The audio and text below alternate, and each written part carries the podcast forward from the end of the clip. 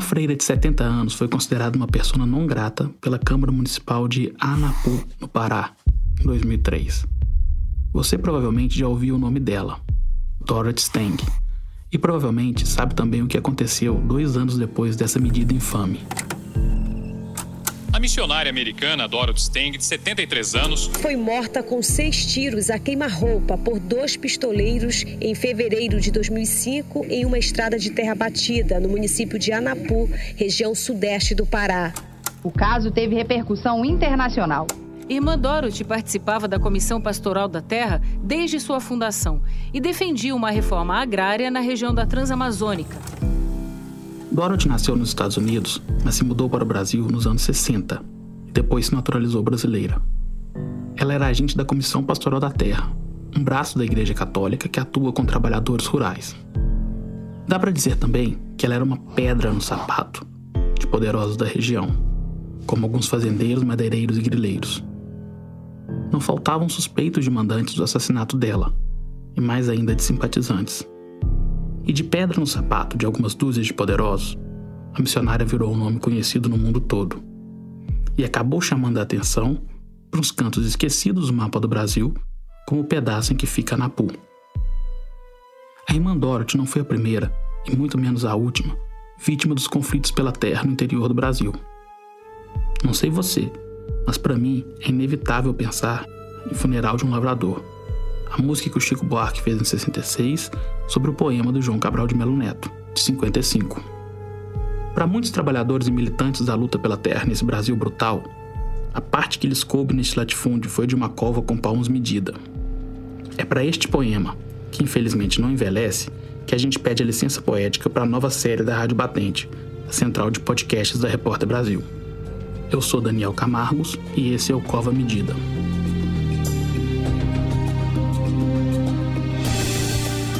Essa série faz parte de um especial multimídia feito pela Repórter Brasil sobre violência e impunidade no campo, que mapeia todos os 31 assassinatos que aconteceram no interior do Brasil em 2019, primeiro ano do governo de Jair Bolsonaro.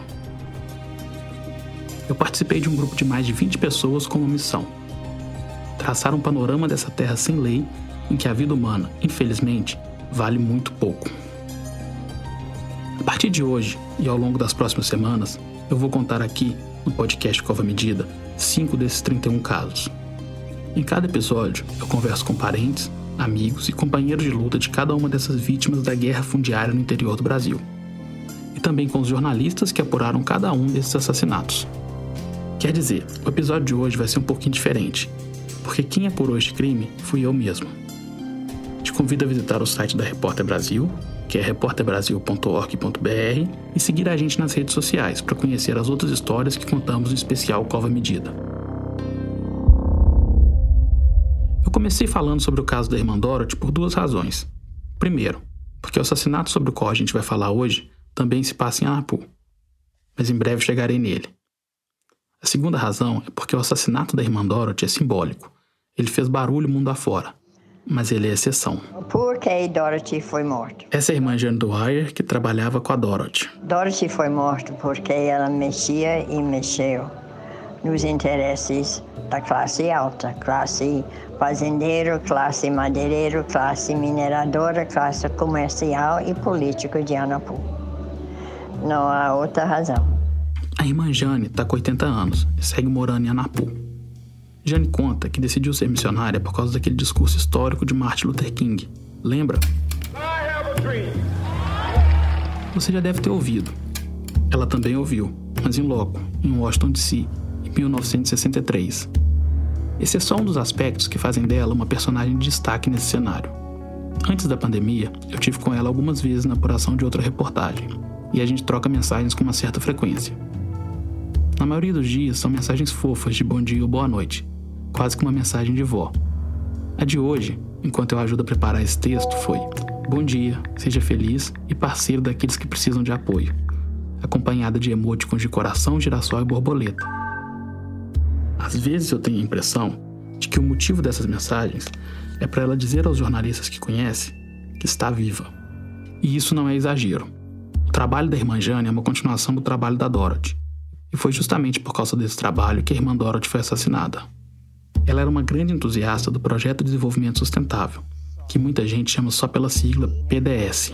PDS não foi criado por Dorothy. PDS foi assinado pelo Fernando Henrique Cardoso, não por Dorothy. O PDS permite o cultivo do que quer que seja, ou a criação de animais, mas só em 20% de um terreno. Pode ser em qualquer canto do país, mas acontece mesmo na Amazônia. Nos outros 80% desse terreno, a mata precisa ser preservada, mesmo com a extração de castanha, açaí ou outros produtos. Tudo precisa ser feito de forma sustentável.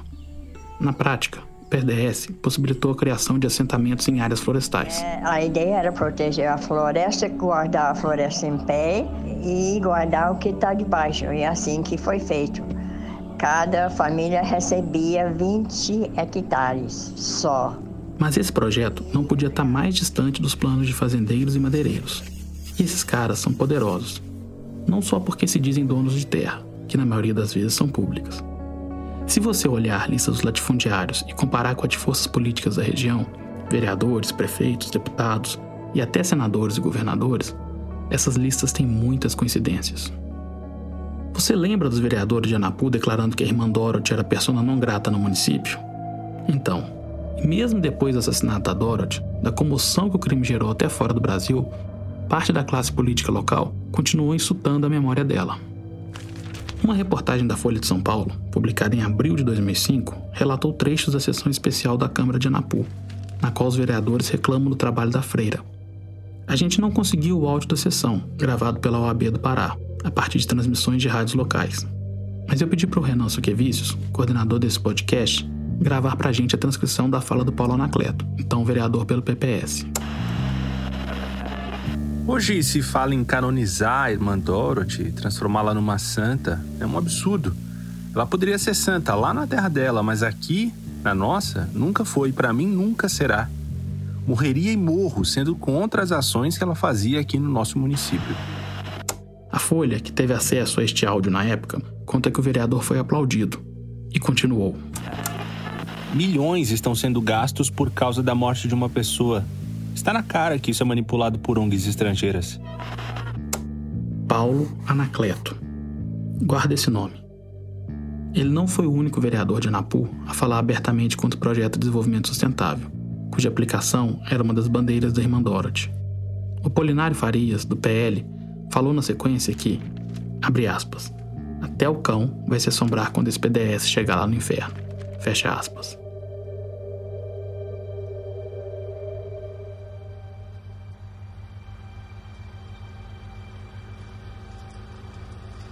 O argumento do vereador era de que os madeireiros abriam estradas e levavam progresso à região. Esse discurso do progresso não é novo. Desde o início da colonização, a Amazônia sempre foi vista como um obstáculo ao desenvolvimento, ou pelo menos um inferno verde que precisava ser controlado, explorado e domado. A primeira investida pesada de forasteiros se deu com os ciclos extrativistas da borracha, da madeira e do minério, ainda no século XVII. A ditadura militar turbinou este processo com os projetos de rodovias hidrelétricas, que não desaceleraram com a redemocratização. Anapu, por exemplo, é cortada pela rodovia Transamazônica e fica distante 80 quilômetros da usina de Belo Monte, no Rio Xingu, que começou a ser projetada no governo Fernando Henrique Cardoso em 2002. A construção se deu durante os governos Lula, Dilma e Temer. Parte da obra foi inaugurada pela própria Dilma em 2016 e outra parte no ano passado pelo Bolsonaro. A construção da usina lá atrás atraiu muita gente em busca de emprego. Nos últimos oito anos, a população de Anapu cresceu 32%. E na esteira da busca por empregos vem uma demanda grande por saúde, transporte, educação e moradia. E praticamente nada disso funciona bem em Anapu, com esgoto a céu aberto e ruas de terra. A área urbana é pequena. Na somada área rural, a cidade é 36 vezes maior que Belo Horizonte e quase 10 vezes maior que a cidade do Rio de Janeiro. Mesmo com tanto espaço, o direito à terra em Anapu é raro e vem na esteira de tantos outros que são negados ao povo anapuense. Só que essa luta, a luta pela terra, muitas vezes suprime outro direito, ainda mais importante: o direito à vida. De, entre 2015 e 2019, nós perdemos 19 trabalhadores. Essa é irmã Jane de volta. Foram mortos nas mãos dos fazendeiros, dos pistoleiros mandados pelos fazendeiros. Desses crimes aí que ela disse, nem todos são registrados e investigados como conflito agrário. Mas nós sabemos que são e sabemos por quê. Durante a apuração de uma reportagem, antes da pandemia da Covid-19, eu acompanhei a irmã Jane pelas ruas e estradas de terra de Anapu. Fui com ela até um assentamento e a gente rodou, viu? Foram duas horas de carro em estrada de terra. A gente foi parando em várias casas de um projeto de desenvolvimento sustentável. Na sala de uma das casinhas em que a gente parou, tinha um altar católico, desses bem de interior. E, entre as imagens de Jesus, Maria e outros santos, tinha uma foto de Dorothy Stang sentada em um burrinho. Depois eu vi a imagem da irmã Dorothy como objeto de devoção em vários outros cantos da cidade, incluindo o altar da igreja, ao lado de um Cristo crucificado e uma árvore cortada representado como trabalhador rural. Em Anapu, tem uma outra cruz do lado da sepultura da irmã Dorothy. E esta cruz vermelha grande tem o nome de cada trabalhador que foi assassinado. Nós tentamos fazer eles visíveis. E a gente também tenta fazer visíveis essas pessoas assassinadas no campo. Até porque, 15 anos depois da morte da missionária, essa lista de nomes não para de crescer. O último nome pintado na cruz é o do Paulo Anacleto. Lembra dele?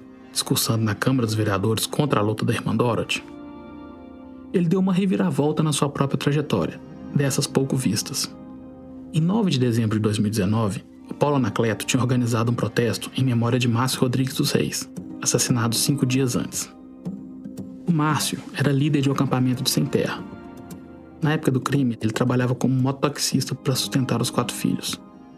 Segundo o delegado do caso, Fernando Marcolino, as operações ambientais que a delegacia tem feito é que atrasam as investigações do assassinato de Márcio.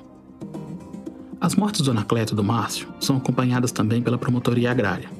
E eles dizem que é difícil conseguir testemunhas nestes casos, porque as pessoas têm medo de depor. Dá para entender, né? A família do Anacleto e a Comissão Pastoral da Terra veem uma relação óbvia entre as duas mortes.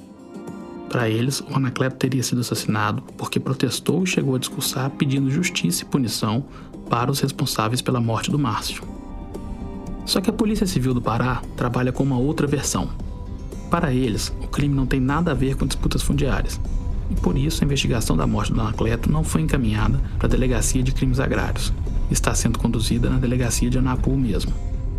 Como parte dessa investigação, a Polícia Civil de Anapu realizou uma operação batizada de Sicário, e, em abril de 2020, foram cumpridos seis mandados de busca e apreensão na cidade de Anapu, Pacajá e Altamira. Eu apurei que um dos investigados é o Silvério Fernandes, que é o presidente do Sindicato dos Produtores Rurais de Anapu. Guarde esse nome. Bom, isso traz a gente de volta para a questão da terra. Em março de 2017, o Márcio Rodrigues dos Reis foi preso pela primeira vez quando estava tentando reconstruir o acampamento no chamado Lote 44. Esse acampamento havia sido destruído pelo Silvério Fernandes. O Márcio, líder da ocupação, foi acusado de invasão de propriedade e porte ilegal de arma. No dia da prisão dele, o Silvério acompanhou de perto a operação policial. O Márcio ficou meses preso e, nesse período, o filho dele morreu. Conversei com o Márcio em novembro de 2018. Ele me contou sobre as intimidações que sofreu. Mas, diante do risco que ele corria, decidi não colocar tudo na reportagem que estava escrevendo. Eu não gravei a nossa conversa. Na época eu nem imaginava que ia fazer um podcast mas anotei tudo que ele me falou. Olhei aqui um trecho do meu caderno. O delegado me prendeu. Eu estava junto com fazendeiros. Me algemaram, me chutaram, me deram uma coronhada na cara. Mas antes dessa conversa, ainda no começo de 2018, poucos meses depois de ele ser solto, o Márcio foi preso de novo, depois que a polícia civil encontrou uma espingarda velha na casa dele. Na época que a gente conversou, ele estava procurando um jeito de sair da cidade por causa das ameaças que ele não parava de receber. O Márcio até chegou a passar um tempo fora, mas queria ficar perto da família. Como ele não conseguiu um lugar para cultivar a terra e sustentar a mulher e as filhas, o Márcio começou a trabalhar como mototaxista. Na noite de 4 de dezembro de 2019, ele recebeu um pedido de corrida de mototáxi para a cidade vizinha de Pacajá. Era uma emboscada. No meio do caminho, na estrada de terra, ele foi assassinado pelo suposto passageiro. Teve a garganta cortada. Para quem entende dos crimes na região, foi um sinal de que ele morreu por falar mais do que devia. O governo não quer ver, o público não quer ver, a imprensa não quer ver, mas nós queremos fazer, pelo menos entre nós, estas mortes tão visíveis e tão preciosas dessas vidas como a da Dorothy. Ela não era diferente do que eles. A luta era a mesma. Mas voltando ao Silvério Fernandes, presidente do Sindicato dos Produtores Rurais de Anapu. O Silvério é um dos madeireiros mais poderosos daquela região. Ele e dois irmãos acumulam multas de 28 milhões de reais por crimes ambientais. Segundo ele, a área do chamado Lote 44, onde ficava o assentamento, liderado pelo Márcio, pertence à família há décadas. Foi essa disputa pelo lote um dos motivos que levou ele a entrar para a política. Ele chegou a ser vice-prefeito de Altamira, de 2005 a 2008, e tentou o cargo de deputado estadual em 2018. Naquele ano, aliás, ele foi um dos principais cabos eleitorais do então candidato Jair Bolsonaro na região do Xingu. Mas o histórico de Silvério e da família é bem mais longo. No fim dos anos 90, ele e dois irmãos foram investigados por participação no esquema que ficou conhecido como Máfia do Sudão. Há também uma sutil relação entre Silvério e a morte de Dorothy. Um dos irmãos do ruralista admitiu que Bida, mandante do assassinato da freira, se escondeu na fazenda dele. Desde que Bolsonaro assumiu, Silvério Fernandes virou figurinha fácil em reuniões com representantes do INCRA, em Brasília e em Altamira. O Lote 44, é claro, também já foi palco de episódios de violência que tinham como protagonistas Silvério e outros membros da família. Ele é acusado de ter mandado atear fogo nas barracas dos trabalhadores sem terra em 2016, assim que a ocupação do lote 44 começou. No inquérito, o principal denunciante contra o fazendeiro era justamente Márcio Rodrigues dos Reis, o líder da ocupação na época. Segundo o Ministério Público Federal, o Silvério e o irmão dele, o Luciano, aspas, mandaram destruir objetos alheios com emprego de substância inflamável por motivos egoísticos. Fecha aspas. Numa audiência, o Silvério admitiu que desmanchou as casas. Eu cheguei a falar com ele em dezembro de 2018 e foi isso que ele me respondeu. Eu não me recordo disso aí, mas eu defendo o meu patrimônio, nosso patrimônio. Entendeu? Certo. E vou te falar um negócio, eu preferia falar contigo pessoalmente. O Luciano, o irmão do Silvério, que também era investigado pelo incêndio no acampamento, tinha sido assassinado meses antes, em maio de 2018. Aos prantos, com a camiseta ainda suja de sangue do irmão, o Silvério gravou um vídeo pedindo a ajuda do então candidato a presidente Jair Bolsonaro. A camiseta, aliás, era estampada com o rosto do Bolsonaro. Bolsonaro, eu estou aqui de Anapur, tá? Sou Silvério Fernandes, já falei com você algumas vezes, tá? Acabaram de matar meu irmão aqui em Anapur. Tá o sangue aqui e a camisa que eu estava vestida. A hoje deputada Carla Zambelli compartilhou o vídeo no perfil dela no Facebook. Tá? Invasores de terra aqui no Anapur. Deram dois tiros a queima-roupa dele, tá? Os bandidos entraram na nossa casa, a casa que a gente fica aqui. Meu irmão estava na varanda, deram dois tiros na, no, no peito dele, mataram Cara, nunca vi uma cena tão horrível assim. Meu irmão, nos ajude. Nós temos que combater esses invasores de terra, esses criminosos, esses bandidos. Anapu virou lugar de bandido, cara, meu irmão. Só tem bandido. A única esperança é você. A nossa esperança é você. Por favor, cara, por favor, meu irmão, nos ajude. Tá aí? Nós já nós éramos Bolsonaro, agora que vamos ser mais ainda. Mais ainda. Por favor, meu irmão, nos ajude. O Silvério acusa os sem terra de terem matado seu irmão, Luciano. Mas, segundo a Superintendência da Polícia Civil do Xingu, o motivo teria sido uma disputa entre madeireiros. O Márcio Rodrigues dos Reis não foi o único denunciante dos irmãos Silvério e Luciano Fernandes a ser executado.